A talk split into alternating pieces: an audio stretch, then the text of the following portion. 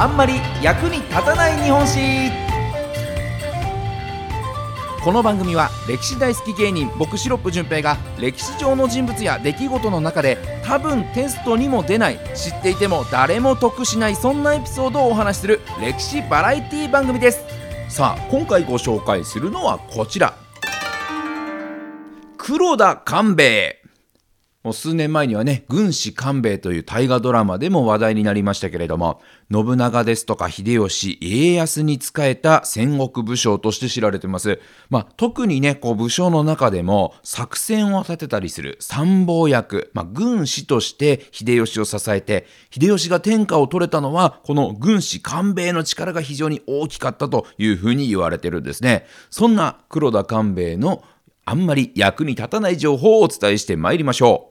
役立たずポイント。一つ目はこちら。両兵衛の絆。ね、両兵というのがですねこの黒田官兵衛と同じくの秀吉の軍師として活躍した竹中半兵衛。この2人がどちらもね名前に兵兵っていうのがつくので、まあ、2人を総称して両兵とかね二兵というふうに呼ぶんですけれどもこの竹中半兵衛との絆というのが非常にこの黒田官兵衛にとっては大きなものだったんですよね。まだ時代としては、この秀吉の直下のね、軍師として活躍するちょっと前の時代です。黒田官兵衛は小寺さんというお家のね、えー、一武将という立場でした。その当時、この小寺家というのが、織田信長の軍勢と毛利輝元の軍勢との間でちょうど板挟みになっている状態。で、どっちにつこうかなってなってたんですけれども、この黒田官兵衛の進言により、この小寺さんちは織田方に味方をしているという、そんな状況でした。で、この小寺さんちが織田方の軍勢として中国地方を攻めている最中に、まあ、いろんなね、中国地方のこう武将を、この黒田官兵衛が説得して回って、織田方に引き入れるという、そういったね、えー、仕事をしていたんですけれども、そんな中、荒木村重という織田方にもともとついていた武将が謀反を起こしました。そんな時にね、のこの黒田官兵衛が分かりましたと。ちょっと村重さんとこ行って、僕が説得してきますと。ね、えー、戦をする前にまずはちょっと説得してきますよ。ということで、官兵衛は村重に考えを改めるように村重の城に行くんですね。ただ残念ながら説得は失敗してしまって、ね、えー、決裂しただけじゃなく、黒田官兵衛が牢屋に幽閉されてしまうことになるんですね。で、説得に行ってきますって言って出て行った官兵衛が、村重の元から戻ってこないということで、ね、そんな捕まってるということも知らない信長は、あいつ裏切ったなと。もう説得しに行くとか言っといて、結局村重の方に着いたんだなっていうふうに考えまして、秀吉にね、の黒田の息子を殺せと。の人質として捉えていた黒田の息子を殺しちまえっていうふうに命令するんですね。で、えー、この秀吉も命令を受けて、ああ、殺さなきゃいけないなってなってる中で、分かりました、私がやりましょうと言って手を挙げたのが竹中半兵衛。先ほど出てきました竹中半兵衛だったんですね。で、竹中半兵衛がね、えー、秀吉信長のもとにお待たせしましたと。これが黒田官兵衛の息子の首です。殺してきました。ということでね、持ってきたんですけれども、実はこれって黒田官兵衛の息子の首ではなく、どっかの子供の死体から取ってきた偽物の首だったんですね。これ、バレてしまえば、竹中半兵衛が自分の首が飛ばされてしまうのに、この官兵衛が裏切るわけがないと信じた、この竹中半兵衛は、黒田官兵衛の息子をかくまって、えー、別の首、えー、代わりの首を差し出したという、そんなエピソードが残ってるんですね。で、1年後に、この荒木村重が戦で敗れまして、幽閉されていた黒田官兵衛が、織田方に救出されたんですけれども、信長や秀吉は、あ、官兵衛は裏切ってなかったんだと、それなのにもかかわらず、の官兵衛の息子を殺してしまったということでね、あの、号泣してたんですけれども、実はこれは竹中半兵衛が、えー、かくまってくれていて、の、実際には殺してなかったんだよということが分かって、もうその時にはね、残念ながら、竹中半兵衛は病気で死んでしまった後だったんですが、竹中半兵衛に感謝したなんていう風なね、えー、逸話が残っています。で、それ以降ね、黒田官兵衛は、この半兵衛に感謝、リスペクトしまして、この竹中半兵衛がそれまで使っていた家紋を引き継いで自分が使うようになったと言われてるんですよね。だからこの黒田官兵衛大河ドラマになるような大活躍をしたのも、この竹中半兵衛との友情、絆があったからこそだったという、そんなお話なんですよね。じゃあ続いて参りましょう。役立たずポイント2つ目はこちら。天下に翻弄された男。で、時代がちょっと進みまして、もともと小寺のね、えー、家の家臣だった黒田官兵衛だったんですけれども、今度は秀吉の参加として活躍している、そんな時代です。その後、秀吉を作戦の面で支え続けた官兵衛なんですけれども、ただただ戦って相手を倒すという戦の仕方ではなくて、兵糧攻めだったりですとか、水攻めだったりといった、頭を使った戦いを繰り広げて、秀吉を支えていった。そんなですね、官兵衛に、もう秀吉はもうドハマりしまして、もうこいつ、こいつほんといいわと。もう官兵衛、官兵衛さえいてくれたらもう俺もう大丈夫だもんねっていう、そんな感じになって、何かっていうとね、官兵衛はいるつって、もう官兵衛、ちょっとなんか困ったことあるからちょっと官兵衛に相談しようかなんて言って、もうすぐに何かっていうと官兵衛に頼る。まあそれくらい、えー、秀吉に信頼されていた黒田官兵衛だったんですけれども、そんな時、歴史を動かす事件が起こるんですね。そう、信長が明智光秀に撃たれた本能寺の変です。ね、それまではこう信長様信長様と言っていた秀吉は、ね、の主である信長が撃たれて本当にへこんでしまってああもうどうしようと。俺はもうこの先どうやって生きていこうかというふうにへこんでるんですね。そんな中官兵衛が秀吉に声をかけるんです。何か励ますのかなと思いきやそうではなくついに天下を取るチャンスが巡ってきましたね。そんなことを言うんですね。もうめちゃくちゃ窮地に陥ってる中で、そんな発想の転換をして、えー、秀吉に声をかける、この黒田官兵衛。で、この言葉で、えー、大ピンチをですね、そんな風に捉えんのかい、すげえなという風に感心した秀吉は、もうそのまま明智光秀を撃って天下を取るんです。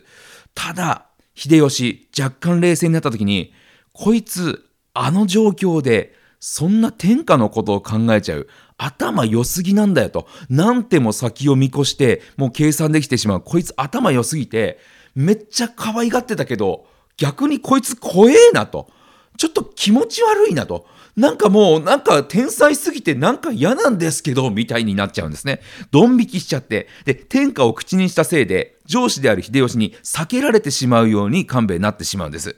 で、ハマってたね、秀吉にもどんどんどんどん冷たくされて、あ、もう、いや、勘兵衛はもういいかな、今回は、みたいな。うん、今まで散々呼ばれてたのに、いや、もうちょっと今回は勘兵衛は呼ばなくていいから、みたいな。なんかすごく遠ざけられているうちにですね、だったらもういいや、っていうことで、えー、黒田勘兵衛もですね、もう息子に黒田家を任して隠居してしまうんですね。で、隠居して10年ぐらい隠居生活を送っている間に、秀吉が死んでしまって、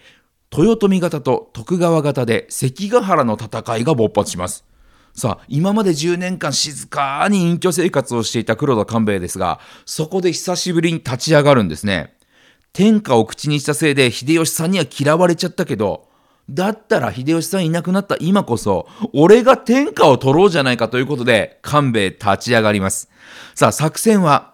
豊臣方と徳川方争います。これ、どっちももちろんですね、非常に強い勢力ですから、なかなか勝敗は決しないんじゃないかと。お互いこうなんか潰し合って潰し合って泥試合になって、多分最終的には徳川が勝つと思うんだけど、かなり徳川もダメージを受けてるはずだと。その疲弊しきった徳川をぶっ潰して、俺官兵衛が天下を取ろうじゃないか。そういう作戦を立てるんですね。ただ関ヶ原の戦いを傍観してるだけだと、あいつ裏でなんか画策してるんじゃないのって疑われても嫌なんで、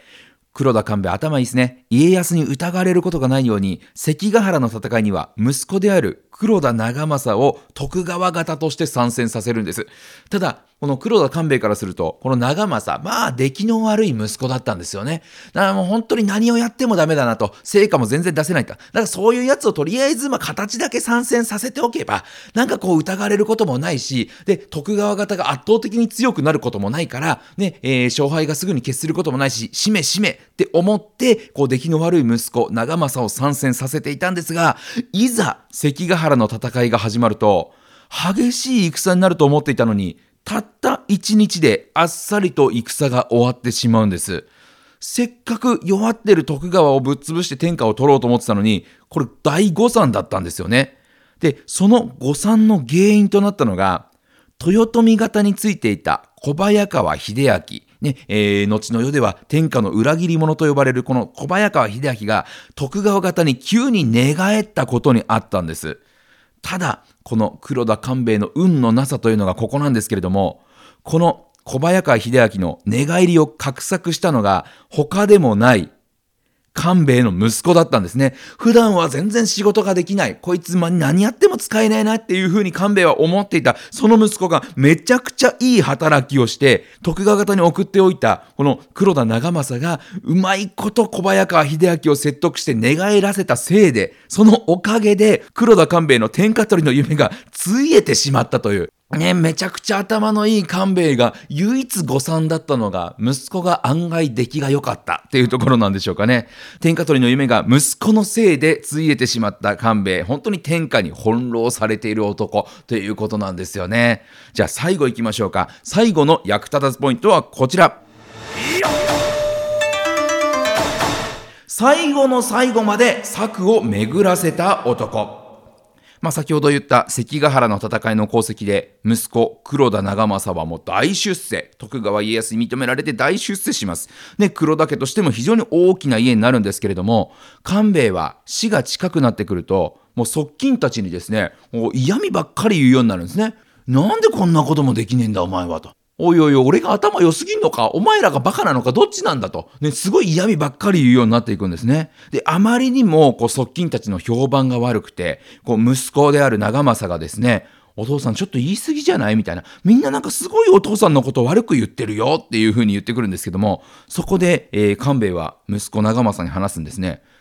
戦国の世は主が死ぬと家臣たちがね、殉死と言って、こう、後を追って自殺、自害することが多いじゃないと。でも、それだと、せっかく大きくなった黒だけ弱くなっちゃうんだと。今まで支えてくれたこの家臣たちが、ね、俺と一緒に死んでしまったら黒だけはダメになると。だから、俺がみんなに嫌われれば、ね、家臣たちはお前につく。次の代であるお前についてくれるんだと。だから、の心をね、俺から一旦離して、お前に心が向くようになびくように、今俺は悪者を演じてるんだと。そしたら俺が死んでも家臣たちはきっとお前を支えてくれるだろう。これが俺の最後の作戦なんだ。っていうことをね、息子に話すんですね。死の間際になっても頭を働かせて、そして一歩先、二歩先、一手先、二手先をしっかり見る。それが黒田官兵衛のすごいところなんですね。ですから、戦だけではなく、自分の家、そして自分の息子のこれからっていうところにまで頭を巡らせる。それこそが天才軍師たるゆえん、軍師官兵衛のすごいところではないでしょうか。